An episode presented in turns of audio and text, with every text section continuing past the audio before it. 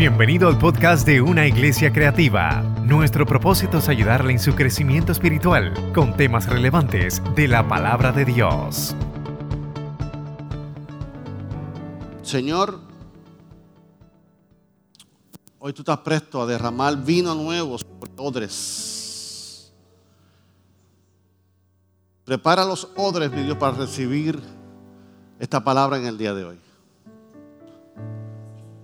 para que podamos disfrutar de los beneficios de la herencia que tú nos dejaste como hijos. Porque solamente los hijos reciben herencia. Y todo lo que tú nos has dejado, mi Dios, en el nombre de Jesús. Amén y amén. Yo fui criado en el Evangelio, como dije al principio, y cuando uno es criado en el Evangelio, pues nuestros padres, para aquel tiempo, pues nos enseñaron. Pero como todo en la iglesia ha ido creciendo, evolucionando, asimismo la palabra de Dios, asimismo la revelación, asimismo lo que hemos recibido del Señor. Y yo me acuerdo, una de las uno de los momentos que yo, eh, mientras estaba siendo mentoreado por mi madre, ella me dijo, quiero que prediques un domingo, este domingo, y vas a dar Santa Cena. Y cuando yo estaba allá, la experiencia de la Santa Cena era diferente, y cuando vine a, predicarla y, y, darla fue diferente. Ese día mi, vida fue impactada. Y me di cuenta que en aquel entonces la Santa Cena se tomaba al frente la gente venía, pasaba al frente. Y vi que el 50% de la congregación no pasaba al frente. No tomaba la Santa Cena. Y después que prediqué, dimos la cena, me fui con, con, con esa preocupación. Que veía que las iglesias, que, que aquel entonces, pues las iglesias no tomaban el 100% la cena del Señor, no la realidad es que diferentes iglesias tienen diferentes normas y dogmas, las cuales debemos respetar, ¿verdad? Así que voy a predicar como pastor de esta iglesia. Eso me preocupó y comencé a entrar en la palabra de Dios y me acuerdo cuando llegué aquí, abrí la Santa Cena. Y tuve que sentarme con los diáconos, explicarle el por qué abrir la Santa Cena. Porque antes pues había unas normas en las iglesias. Y comencé a hablar con los diáconos y comenzamos a probar lo que se le llamaba la cena abierta aquí en esta iglesia. Porque cuando hablamos de la palabra indignamente, ese era el cuco de nosotros. Ese era el miedo de la iglesia. Indignamente, esa palabra, no tomar la santa cena. indignamente. Y esa palabra, lo que hizo al evangelio, a la mala interpretación o, la sobreprotección, nos amarró de tal manera que, que nos sentíamos sucios, nos sentíamos no aptos para tomar la santa cena y después, del, después de la palabra indignamente, la próxima palabra era juicio de Dios rayos, centellas de parte de Dios. ¿Y quién, quién iba a pasar al frente? ¿Quién, chacho? Y la Santa Cena se convertía en un momento de miedo. Se convertía en un momento de juzgar. ¿Tuviste el sal? El no se paró a tomar Santa Cena. Mm. Mm. Por algo es. Y eso daba cabida a la murmuración. César. César siempre la toma y hoy no la tomó. Sabrá Dios. Líbrame de Dios. ¿Cómo es que ese yo? Y lamentablemente que, que la Santa Cena debe ser un festival, debe ser un momento de vida, de sanidad, se convertía en un momento como si Dios estuviera aquí con la correa. Te sientas. Sienta para allá. Y se convertía. Yo me sentía así una vez. Yo me sentía así. Así que voy a hablar de mí. Yo me sentía así. Como si uno estuviera viviendo pecando todo el tiempo. Como si no estuviera como cochinito sucio todo el tiempo. El peor de las cosas es que entonces después venían los mensajes de que había un pecado de comisión, ese pecado que tú hacías, que tú pecabas. Y después existía el pecado de omisión, que tú debías hacer cosas buenas, pero no las hiciste, así que eso es un pecado. Después venía el pecado generacional. Padre, es un pecado, tú cargas el pecado. Y tú eras sucio, no había handy wine, no había cloro que te limpiara. Ah, estabas manchado por donde quiera.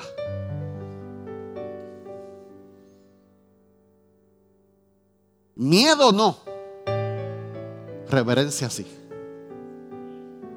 Son dos cosas diferentes. Entonces, miedo a la Santa Cena.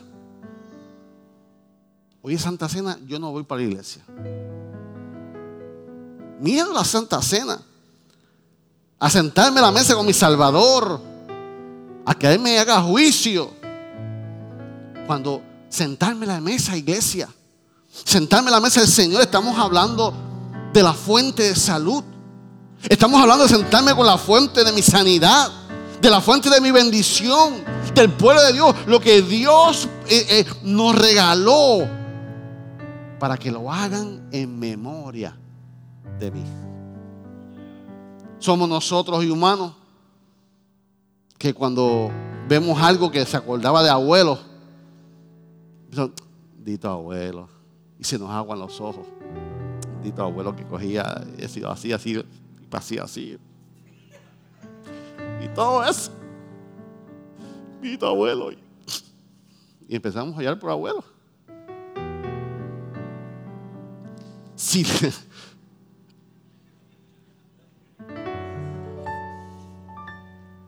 Yo salgo papi a pasear a cada rato, ¿verdad? Yo saco a Israel Nieve a mi papá y lo saco a pasear.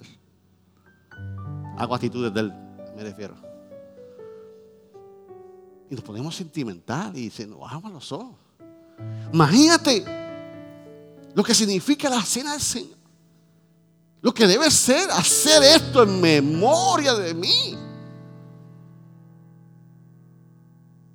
Y Dios lo estableció para que entonces, aunque yo no esté, aunque yo no voy a estar, le voy a regalar este momento. Para que siempre que lo hagan, lo hagan que en memoria de mí. Por eso nosotros, Asamblea de Dios, tenemos dos ordenanzas. Ordenanza significa que Jesús directamente lo estableció. Ordenanza, una orden de Jesús. ¿Cuáles fueron? La cena del Señor. Haced esto en memoria de mí. Una ordenanza. La segunda, id y hacer discípulos y bautizarlos en nombre del Padre, del Hijo y del Espíritu Santo. Nosotros tenemos dos ordenanzas. Hay otras hermanas congregaciones que tienen tres. El lavatorio de pies. Pero la asamblea no lo acepta. Lo practicamos. De vez en cuando lo practicamos, pero no como ordenanza. Porque Jesús lo practicó. Mira lo que dice, tenemos el título de hoy. Eh, ay, perdón. Tengo un video. Vamos a este videito, apagamos las luces, chequeamos sonido. Que me envolví con ese corito y me gocé. Audio.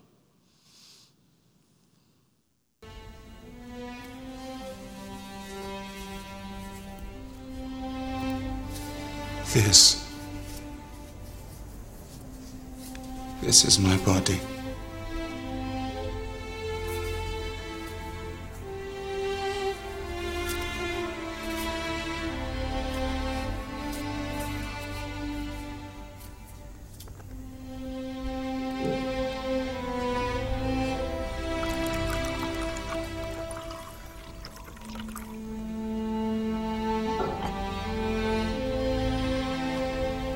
This is my blood.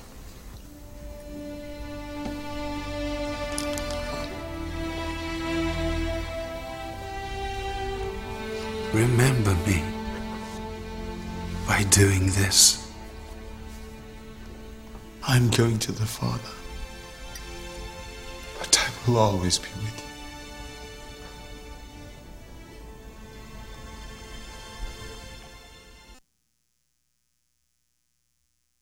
Primero Corintio, se supone que te diga, ah, yo cuando lo corté, estaba haciéndolo dos minutos antes. Dos minutos después. Porque se me hacía difícil buscar el segmento. Porque 1 Corintios 11. Estamos en la mesa hoy, ¿la? Primero de 11, 27 30 dice, de manera que cualquiera que come este pan o bebiera esta copa del Señor, ¿cómo? Indignamente será culpado del cuerpo y de la sangre. Por tanto, pruébese cada uno a sí mismo y coma del pan y beba de la copa porque el que come y bebe indignamente sin discernir el cuerpo del Señor, juicio come y bebe para sí. Por lo cual hay muchos enfermos, debilitados entre vosotros y muchos duermen. Indignos por la culpa de nuestro pecado. Indignos por la culpa de nuestro pecado. Pero la sangre de Cristo Jesús ha sido derramada para nosotros como creyentes. Y somos que justicia. La sangre se derramó y por tal razón somos justicia de Dios en Cristo. Mira lo que dice 2 Corintios 5, 21. Al que no conoció pecado, Jesús, por nosotros lo hizo pecado. Porque nosotros fuésemos hechos justicia en Dios en Él. Así que somos plenamente justos y dignos. Tú y yo somos plenamente justos y dignos. No somos perfectos. Eso es diferente. Pero tú eres digno.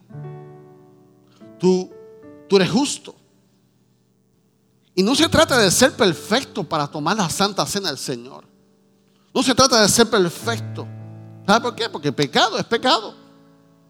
Vamos a seguir predicando sobre pecado. Vamos a seguir predicando, predicando que la paga de pecado es muerte. Pero mucha gente ha tomado el Evangelio como juicio de acusación. Es pecado, te vas a morir. Y todo ese, la primera parte del texto. Pero ese no es la misión del Señor. La misión del Señor es la segunda parte del texto, que es que la dádiva de Dios, la que el regalo de Dios, la dádiva de Dios es vida eterna en Cristo Jesús. Ese es el mensaje del Evangelio. Pecado, pecado siempre habrá, pero te tengo buenas noticias. El regalo de Dios para tu vida se llama vida eterna a través de Cristo Jesús. Ese es el mensaje no es el juicio, no es el pecado. La gente ya está condenada, la gente está perseguida, la gente está siendo acusada, la gente está siendo lastimada ya. ¿Dónde la fuente de salvación? ¿Dónde la fuente de sanidad?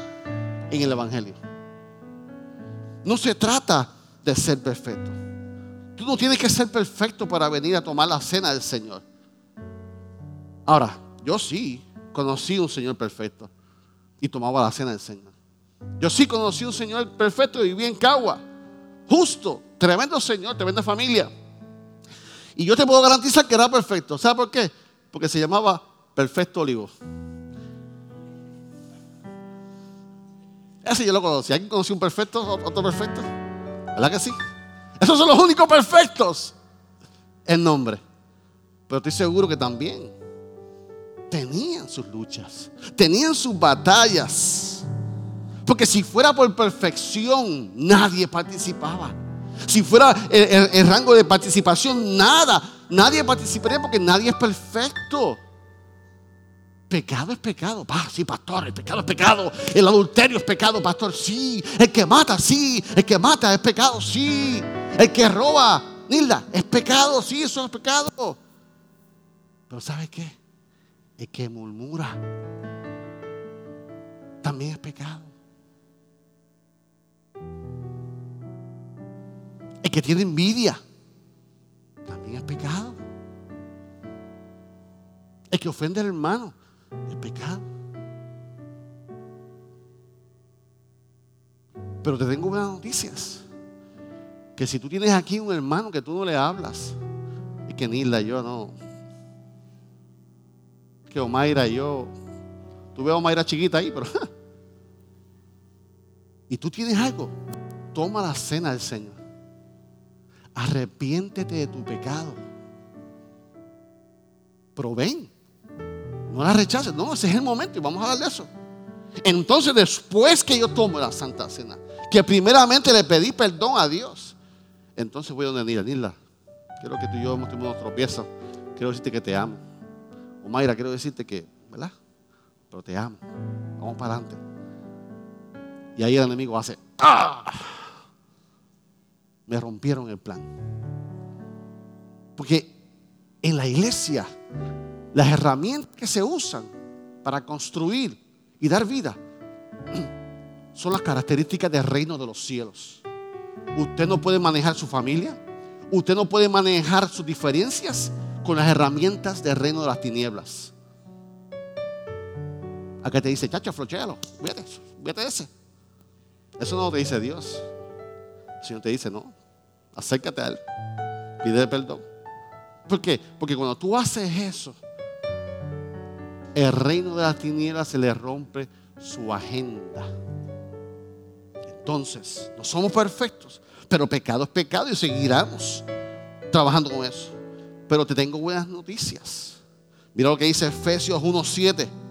En quien tenemos redención por su sangre, el perdón de pecados según su riqueza de su gracia. Según su riqueza en su gracia. El Señor está dispuesto a perdonarte tus errores. El Señor está dispuesto a es que, es que la semana pasada de pedir perdón. ¿Sabe qué? No está back order. No se acabó. Tú posiblemente vayas al, al negocio de Ángela y Manuel y le pidas un carburador, te dice, no tengo, pero mañana te lo consigo. Pero ¿sabes qué? En el cielo no pasa eso. En el cielo el perdón está en abundancia. Ya Él derramó la sangre para el perdón de tus pecados. Y por su gracia, aunque tú no te lo merezcas, quiere decir, Él te va a dar ese regalo nuevamente. Ese regalo. Entonces nosotros, entonces aquí vemos a Pablo, que trae el tema a los corintios, tomarla indignamente. Está, entonces Pablo está hablando de la manera en que se toma la santa cena. Y el, apóstol sí viene con correa a los corintios. Y el apóstol viene con correa y viene a hablar. Ustedes están tomando la Santa Cena en reverencia. Están tomando la Santa Cena como una cena natural, sin importancia. Están mostrando desconsideración por la iglesia. Eh, se están emborrachando. ¿Qué ustedes hacen? Dice Corintio. Y entonces dice en 1 Corintios 11. Mire, mire cómo lo dice aquí. Y te lo puse en viviente para que veas el saborcito que le puso. Cuando ustedes se reúnen, la verdad es que no les interesa la cena del Señor. Así que punto número uno, debe interesarte la cena del Señor. Algunos se apresuran a comer su propia comida y no la comparten con los demás. Como resultado, algunos se quedan con hambre mientras otros se emborrachan. ¿Y qué? ¿Acaso no tienen su propia casa para comer y beber? ¿O de veras quieren deshonrar la iglesia de Dios? Avergonzar a los pobres. ¿Qué se supone que debo decir? ¿Quieren que los elogie? Pues bien, de ninguna manera los elogiaré por esto. Ningún, ningún. No cuenten con eso. ¿Por qué? Porque la cena del Señor era un ágape. La cena del Señor no era literalmente como tú y yo lo hacemos.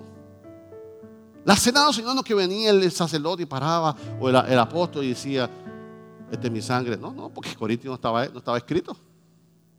Lo que nosotros leemos para dar la Santa Cena no estaba escrito todavía. Estaban viviéndolo. Así que la cena de Señor no era una, era una cena donde se comía, donde había ágape. Entonces la gente traía las comidas. para compartirlas. Y Pablo dice, te estás comiendo tu propia comida.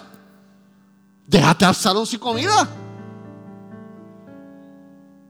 Es como si hubiera un día familiar aquí y todo el mundo viene. Y de momento viene una visita, una familia entera que, invitamos. Mira, perdóname, te invitamos al ágape de la iglesia. Pero se acabó la comida. ¿Y dónde sale de sal? ¡Ay, yo estaba buena! Borracho. Esa era la cena del Señor. Y eso era lo que pasaba en Corintio. Había un desorden. Y Pablo dice, mira, si, te quieres saltar y te quieres emborrachar, hazlo en tu casa. Pero aquí no. Nos hemos reunido memoria de Él. Indignamente significa eso. Que no le das valor a la esencia. No es que eres perfecto. No es que sabes que hay una área en tu vida. No, no, no, no se trata de eso. No se trata de eso. Eso no te descualifica. Era una actitud indigna. Pablo le reprende por tratar la cena del Señor con sin un sentido de actitud propia, actitud eh, de, santidad especial. Pero nosotros somos muy diferentes a la iglesia de Corintios. La cena del Señor es diferente ahora. Pero todavía podría haber en tu vida algo de indignidad. Todavía podría estar en tu vida el despreciar. Ay, ¿para qué? Quizás no te emborraches. Ya no tienes que traer nada. Hay unos elementos. Pero tu actitud es otra.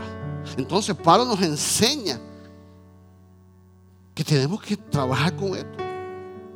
Que tenemos que recordar que hay un poder sagrado en tomar la santa cena. Tiene un sentido para nosotros. Entonces yo te pregunto a ti, ¿cómo tú tomas la Santa Cena hoy en día? ¿Cómo tú la tomas? Ah, pastor, yo la tomo como pues, un ritual. Ah, yo la tomo porque mi papá y mi mamá la hacían y yo como ya la tomaba, pues me la daban. Ah, yo la hago, pastor, porque la iglesia la hace, pero yo la tomo. Ah, yo la tomo porque yo escuché un testimonio una vez que en una santa cena Dios sanó a alguien, ¿verdad? Así me sana a mí. Tú la esperas como si hubiera una magia. Como si fuera algo curioso. Eso también es indignamente. Cuando yo tomo la sana del Señor, la debo tomar como la iglesia primitiva. No Corintios. Yo estaba un poquito más arriba del tiempo. Muy poco.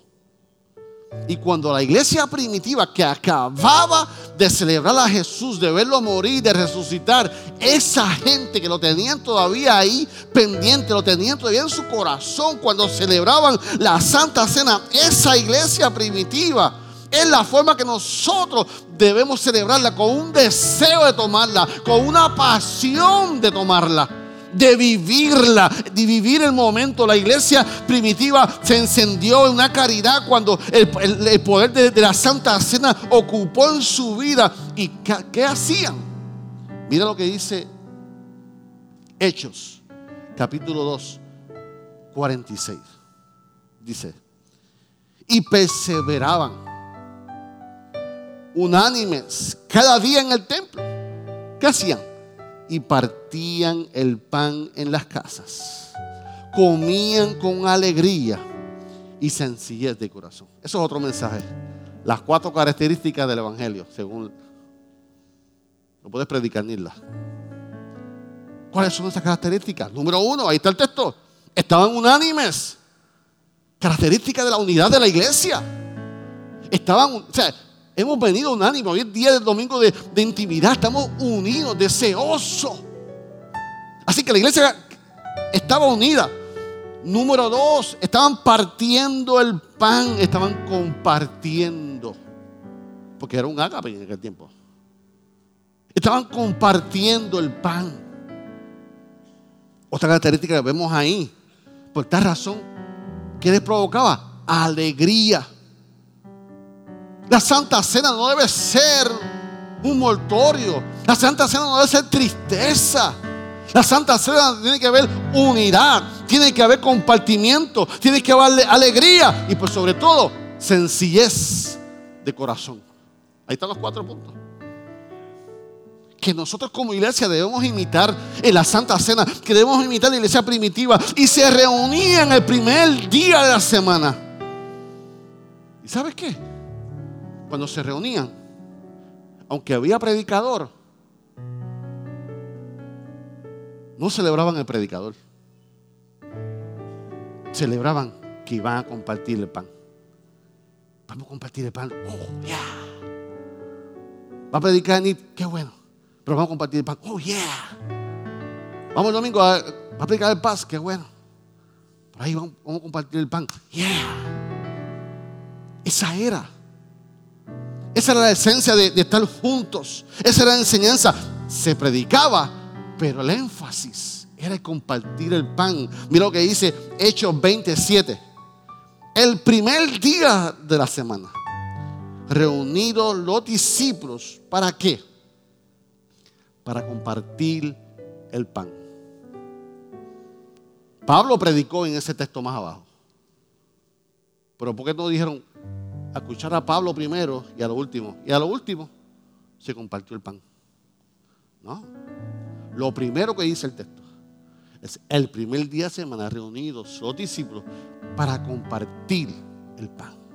Esa era la pasión de ella, compartir, porque, porque sabían que iban a celebrar. La palabra de Dios es rica, pero vamos a hacerlo memoria de él, vamos a recordar lo que hizo por nosotros.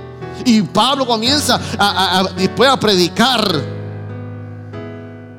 Si las personas de hoy en día conocieran la magnitud que contiene la Santa Cena en tu vida, que tú puedas venir con un deseo de venir como venía la iglesia primitiva, que algo va a suceder en mi vida en la Santa Cena, algo, yo voy preparado, yo tengo que rendir cuenta en el altar cuando yo esté en la Santa Cena, que yo no voy a ir a, una, a un cenamiento de juicio, yo voy para la Santa Cena y Dios no me va a sacar en cara la listita.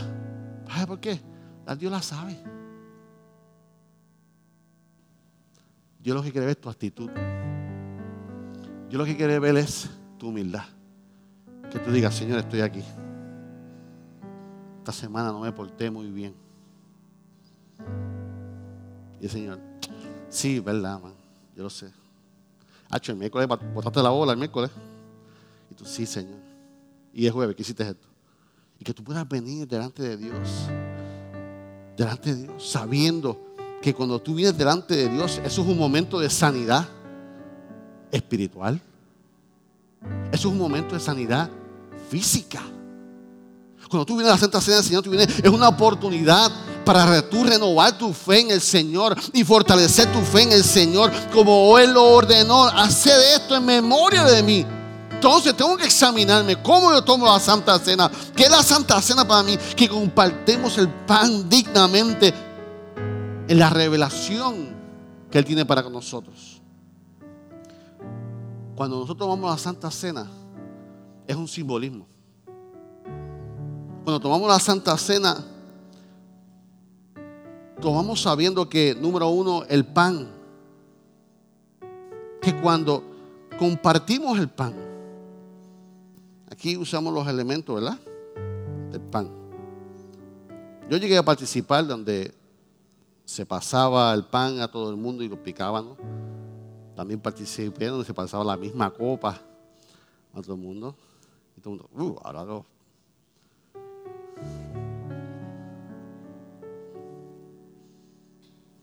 Tiempos cambian, ¿ves? Hacer las cosas. ¿Deja de ser espiritual? Entonces, cuando yo tomo el pan y participo del pan, tengo que saber que es el pan, es el cuerpo de Jesús. Es el cuerpo de Jesús que fue partido. Que fue partido para que tú y yo estuviéramos hoy enteros. Para que tú y yo estuviéramos enteros. Mira lo que dice Juan 6:51. Yo soy el pan vivo que desciende del cielo. Si alguno comiera de este pan, vivirá para siempre. El pan que yo daré es mi carne, el cual yo daré por la vida del mundo. Esa vida que habla de ahí, en su original, se llama. Esa Esa vida que habla ahí es soplo de vida. Ahí no está hablando de vida eterna. Ahí está hablando de vida de vivir. Ese mismo Zoé es la misma vida que Dios le dio a Adán, al primer hombre, que le dio soplo de vida. Entonces Jesús está diciendo, en mi pan, en mi carne, hay vida, hay Zoé. O sea que cuando nosotros vamos a partir el pan, estamos que son un soplo de vida. Cuando tú tomas el pan, que el, cuerpo fue partido, estás hablando que estás tomando vida, que el Señor te quiere dar salud, que el Señor te quiere dar plenitud a tu vida. Cuando yo tomo el pan, estoy diciendo, Señor, tú fuiste partido para yo tener vida, para yo tener salud. Y ese es el momento en que tú pides sanidad sobre tu cuerpo físicamente. Cuando tomes el pan, no lo tomes como que estoy esperando al pastor que me diga, comamos el pan. Tomes el pan, ese es el momento de declarar sanidad sobre tu vida. Cuando tomes el pan, es el momento que Jesús dijo, el pan que yo daré es mi carne, el cual dará vida, dará soe y cuando tomamos la copa, entonces, mientras yo participo tomando la copa, estoy consciente que estoy recibiendo la sangre de Cristo que Él derramó por el perdón de tus pecados. El pan nos trae vida, nos trae sanidad. Pero la sangre, el vino, fue derramada para el perdón de tus pecados. Por eso, cuando tú vienes delante de Dios, que aunque no te llames perfecto y no seas perfecto, ahí entonces tú dices, Señor, perdona mis pecados. Qué bueno que hay provisión para esto. Qué bueno que, que, no soy perfecto. Qué bueno que tú no me rechazas en el altar. Qué bueno saber que aunque me siento sucio en estos momentos, yo hago un nuevo pacto contigo y tu sangre. Yo declaro que tu sangre me limpia de todos mis pecados, de todas mis acusaciones. Para cuando el enemigo te diga, oh, en el 2010 tú hiciste esto, ya eso fue perdonado. Ah, en el 2015 hiciste esto, ya eso fue perdonado. Por eso yo enseño el discipulado, que cuando tú ores, tú no ores, Señor, si te he ofendido en algo, perdóname. No, papito, no. You know that I know, I know that you know. Cuando nosotros pecamos, cuando miras lo que no tienes que mirar. Cuando tomas lo que no tienes que tomar. Cuando ofendiste a tu hermano, cuando hablaste a tu hermano, lo que sea. Entonces, por eso cuando yo oro, Señor, perdóname, porque hice esto, por nombre y apellido. Para cuando el enemigo te acuse, cuando venga alguien y te diga, tú estás cantando en la iglesia, si tú eras muchacho, mira la hora. Dios, sí es verdad. Y de ahí me sacó Dios. Sí es verdad. Y de ahí me perdonó Dios. Sí es verdad. Y de ahí me restauró Dios. Acusarme. Para otro lado.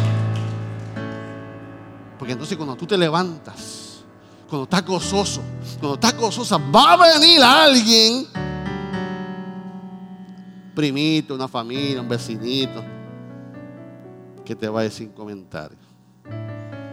Ese comentario primeramente te va a hacer... Porque tú no eres perfecto. Y después vas a hacer... Y ahí te vas a... Después de todo ese proceso, te vas a acordar de la palabra de Dios. Porque somos seres humanos. Pastor, y usted, uff, a mí, cacho. Señor, bendícelo.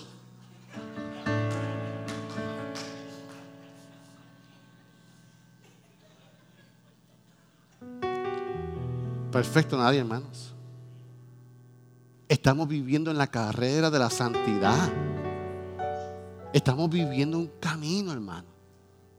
Por eso cuando usted se sienta sucio, se sienta, usted ha hecho un error y vaya a hablar con un hermano, busque un hermano maduro que no lo juzgue. Pues sí, yo sé, lo que, yo sé lo que es eso. Yo no hice eso, pero yo hice esto y Dios me perdonó. Yo, supe lo que era sentirme sucio. Yo supe lo que fue sentirme señalado. Yo tuve que sentarme un tiempo también. Yo tuve que coger orientación también. El pastor también me sentó. Pero hoy, Hoy alcancé el propósito de Dios por cuanto me sometí, por cuanto pagué el precio, por cuanto Dios me perdonó. Procesos. Entonces estamos aquí, me fui, me fui el mensaje.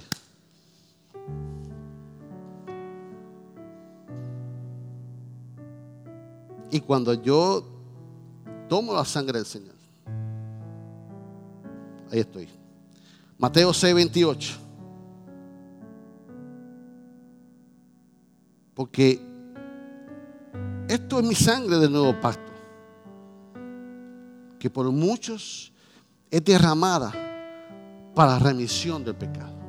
En la antigüedad tenían que coger un cabro, una, una oveja. Cristo fue en la Pascua el cordero inmolado. Perfecto. Y lo hizo por ti, por mí. Participar de la cena del Señor es una revelación consumada. Es cuando tomamos el pan y tomamos el vino. No es que pensamos que hubo un cambio, que, se cambió de, literalmente. estoy consumiendo el cuerpo de Cristo y estoy consumiendo literalmente la sangre de Cristo. No, es simbolismo. Porque si usted, y esto lo enseñamos hace poco, si usted entiende o cree que cada vez que está tomando la Santa Cena del Señor está tomando la sangre literal de Cristo y el cuerpo de Cristo, lo que está haciendo es que cada vez que lo toma Santa Cena está crucificando a Cristo otra vez. con eso está diciendo que lo que él hizo hace dos mil años no tuvo poder. No, no, no, no. Él lo hizo hace dos mil años y aún tiene poder. Aún está vigente. Esa sangre que se derramó aún tiene poder para perdonar tus pecados, tus errores y sanar tu cuerpo. Aleluya. Todavía, todavía. Hoy lo hacemos simbólico. Juan 6:55 dice, porque mi carne es verdadera comida y mi sangre es verdadera vivida. Lo hacemos simbólico. Cuando tú participas de la sangre de Cristo, tú participas de todas sus virtudes en su cuerpo, de todas sus virtudes en la sangre, de su poder. Y eso te liberta, te sana, te restaura.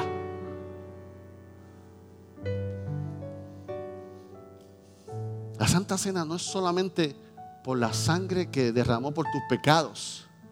La, Santa Cena también tiene que ver con tu sanidad física. Es un momento de sanidad.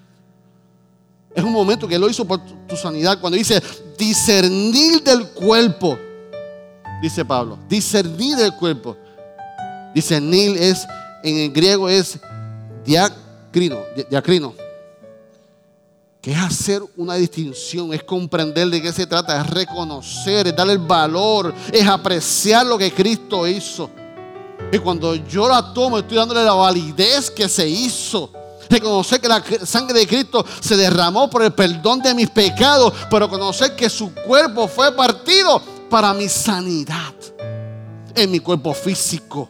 Y ese es el momento en que tú comienzas a pedir sanidad. La sangre es una cosa y el pan es otra cosa. No es que están mezclados y que juntamente hacen lo mismo.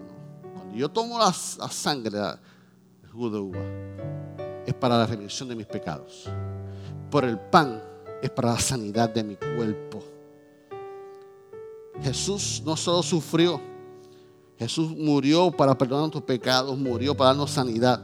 Imagínate que el salmista proféticamente lo declaró hace muchos años atrás, antes que Jesús llegara.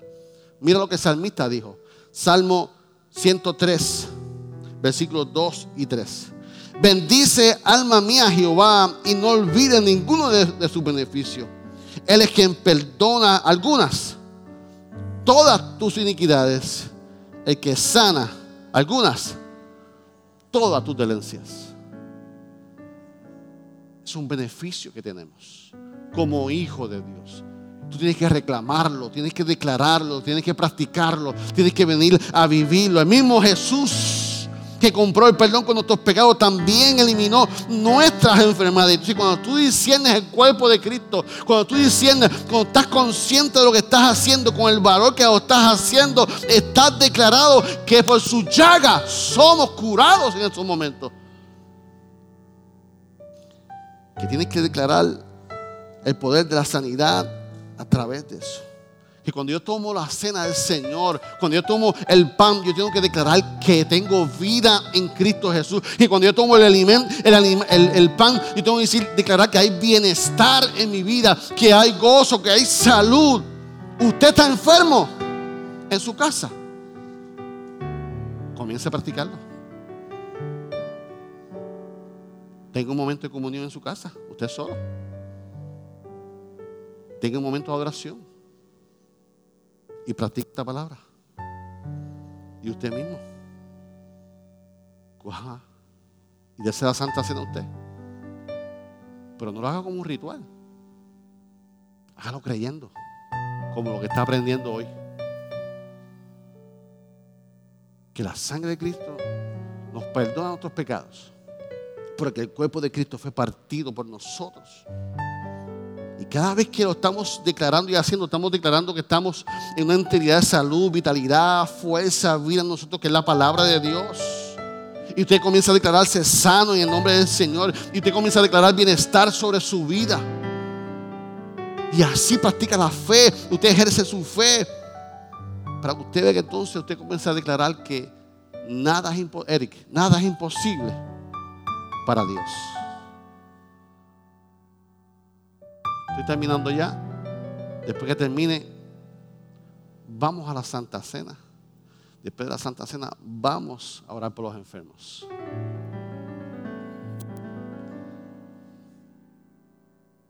Pastor, pero yo entendí todo eso. Y yo he visto eso. Pastor, ¿por qué yo tengo que hacerlo? ¿Por qué, amigo, que estás aquí? Lo has visto, quizás lo has practicado. ¿Por qué yo tengo que hacerlo? ¿Por qué tú tienes que hacerlo? Tú tienes que hacerlo porque alguien te ama. Aunque te hayan rechazado en tu vida, aunque te sientas vacío de amor, yo quiero acordarte que hay alguien que te ama. Y se llama nuestro Dios. Y mira lo que dice Juan 6:56 para ti y para mí. El que come mi carne y bebe mi sangre, en mí que permanece. Pero lo más poderoso, ¿qué dice el último? Y yo permanezco en él. Juan 6:56, ¿está ahí? ¿No? Ok. Mala mía. El que come mi carne y bebe mi sangre, en mí permanece y yo en él. En otras palabras, iglesia, amigos, no podemos vivir una vida como si no hubiera un Salvador. No podemos vivir como si no hubiera un sanador en nuestra vida. No podemos vivir como si no hubiera un Dios en nuestra vida que pagó el precio, dio su vida por ti, por mí, por tu sanidad, por tu salvación. No podemos vivir. Él es el camino que tú debes encontrar para encontrar amor. Él es el camino para que tú puedas encontrar el perdón en tu vida. Para que tú puedas encontrar la sanidad física y sanidad emocional en tu vida. Hoy vamos a la cena del Señor. Pero tú tienes que vivir la cena del Señor como que no fue preparada. No fue preparada por manos humanas que la cena del Señor que tú vas a tomar, sabe que sea, que fue hecha por Dios, por una verdadera mano perfecta. Por un ser perfecto, con mucho amor, preparó y Él preparó de antemano esto para que tú tengas y que tú tomes la santa cena en presencia de tus enemigos. ¿Qué enemigos, pastor? Los primeros enemigos que tú tienes están aquí el que te dice, tú no puedes. Es aquí donde el primero que te señala y te recuerda tus errores. Es aquí donde el primero te señala las veces que te has caído y te has intentado libertarte. Y cuando yo estoy tomando la cena del Señor en mi vida, eh, lo estoy haciendo frente a mis enemigos, frente al enemigo de las almas, y estoy declarando sanidad, salud y sobre todo el perdón de mis pecados. Yo puedo venir ahora delante del altar sin miedo que tú puedas tomar la Santa Cena sin temor, sabiendo que Dios no está aquí con un garrote, a sacarte la lista, no, al revés. Cuando yo tomo la cena, del Señor y tengo que venir sabiendo que Él me está esperando. Porque tú estás haciendo esto en memoria de Él. Que Él desea perdonar tus pecados.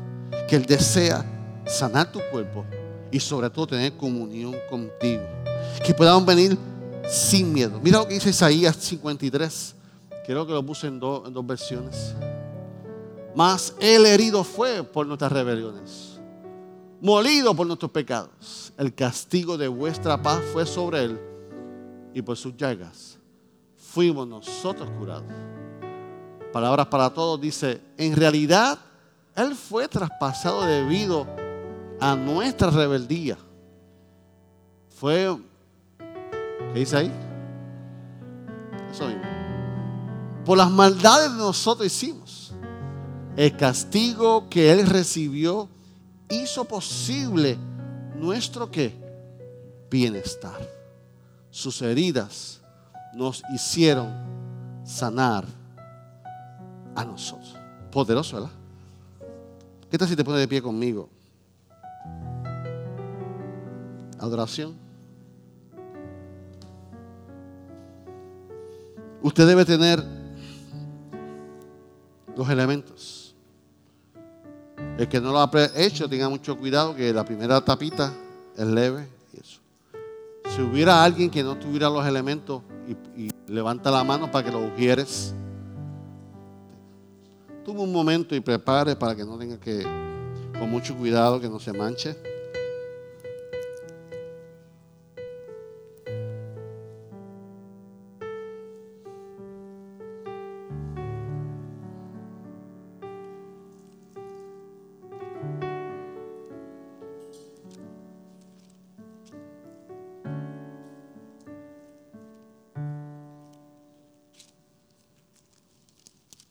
Adoramos a Dios con cántico.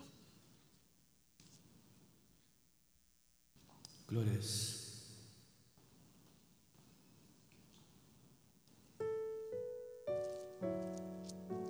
Gracias, Señor. Te adoramos, Señor Jesús.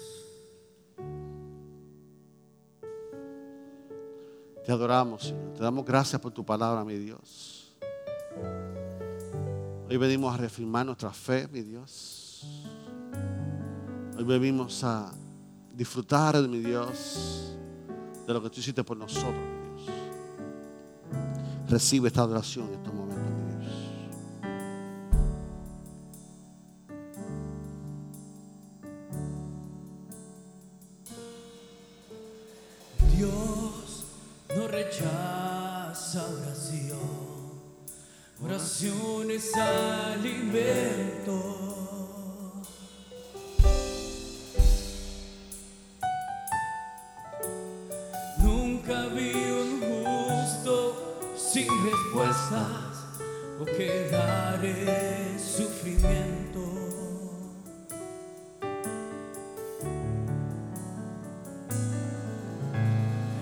Basta solamente esperar lo que Dios irá a hacer.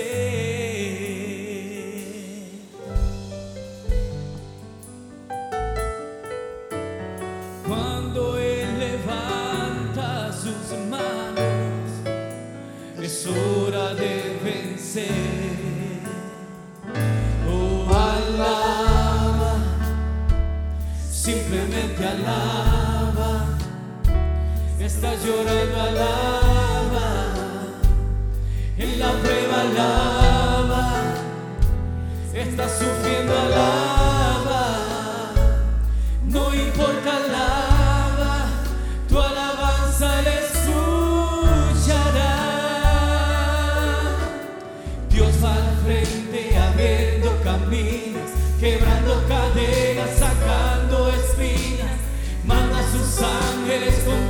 Luchar. Él abre puertas, nadie puede cerrar.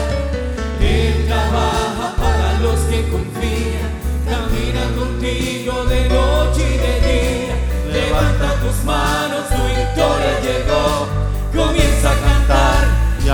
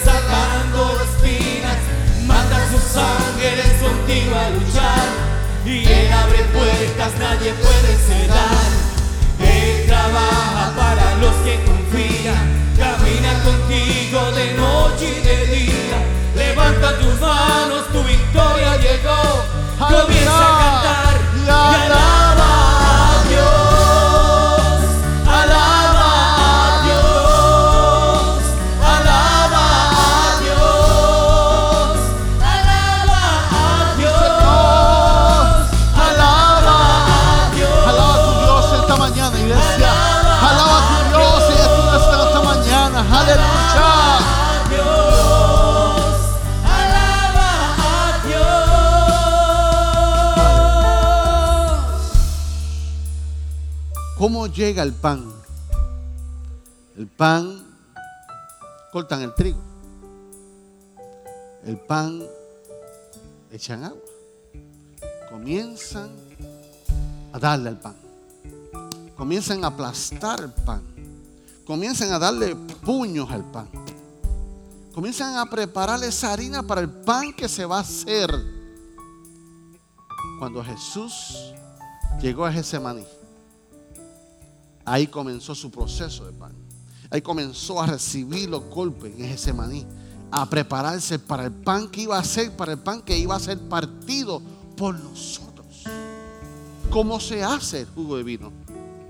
Se toma, para aquel tiempo, tomaban las uvas, las tiraban y comenzaban a pisotearlas para preparar el vino. Así fue en Getsemaní. Comenzaron a, preparar a Jesús, comenzaron a pisotearlo a Jesús para el vino que se iba a convertir para el perdón de nuestros pecados. Y hoy estamos aquí. Yo quiero decirte, amigo, que estás con nosotros, que un día como hoy, antes de tomar la cena, la puedes tomar y la vas a tomar como quieras. Pero si hubiera alguien entre nosotros que quisiera aprove- aprovechar este momento, que estamos unánimes, que estamos como en la iglesia primitiva con las cuatro características, y que tú puedes decir, iglesia cristiana de hoy delante de todos ustedes yo alzo mi mano, hoy quiero aceptar a Cristo como mi único Salvador. Hoy es un buen día para que tú crezcas en el Señor. Hoy es un buen día para que tú sepas que aquí no está el Dios con el garrote para culparte de tus pecados, de tus imperfecciones. No, aquí está el Dios amor que con sus brazos extendidos decirte, hija, si, si tú, si tú supieras lo que tengo para ti, hijo, si tú supieras lo que quiero hacer contigo, Él está hoy con los brazos extendidos para aceptarte una vez más, para redimirte tu pecado, para levantarte como nueva criatura. Hubiera alguien que quiera levantar sus manos hoy y decir, pastor, hoy yo quiero hacer un encuentro con el Señor, hoy yo quiero renovar mi vida con el Señor, hoy yo quiero reconciliarme con el Dios que yo siempre he servido, pero a veces pues. Hubiera alguien que quisiera levantar sus manos esta mañana. Gracias por escuchar nuestro podcast. Para conectarse con nosotros, siga nuestra página web, unaiglesiacreativa.com o en Facebook, Una Iglesia Creativa, donde hay un lugar para cada miembro de su familia.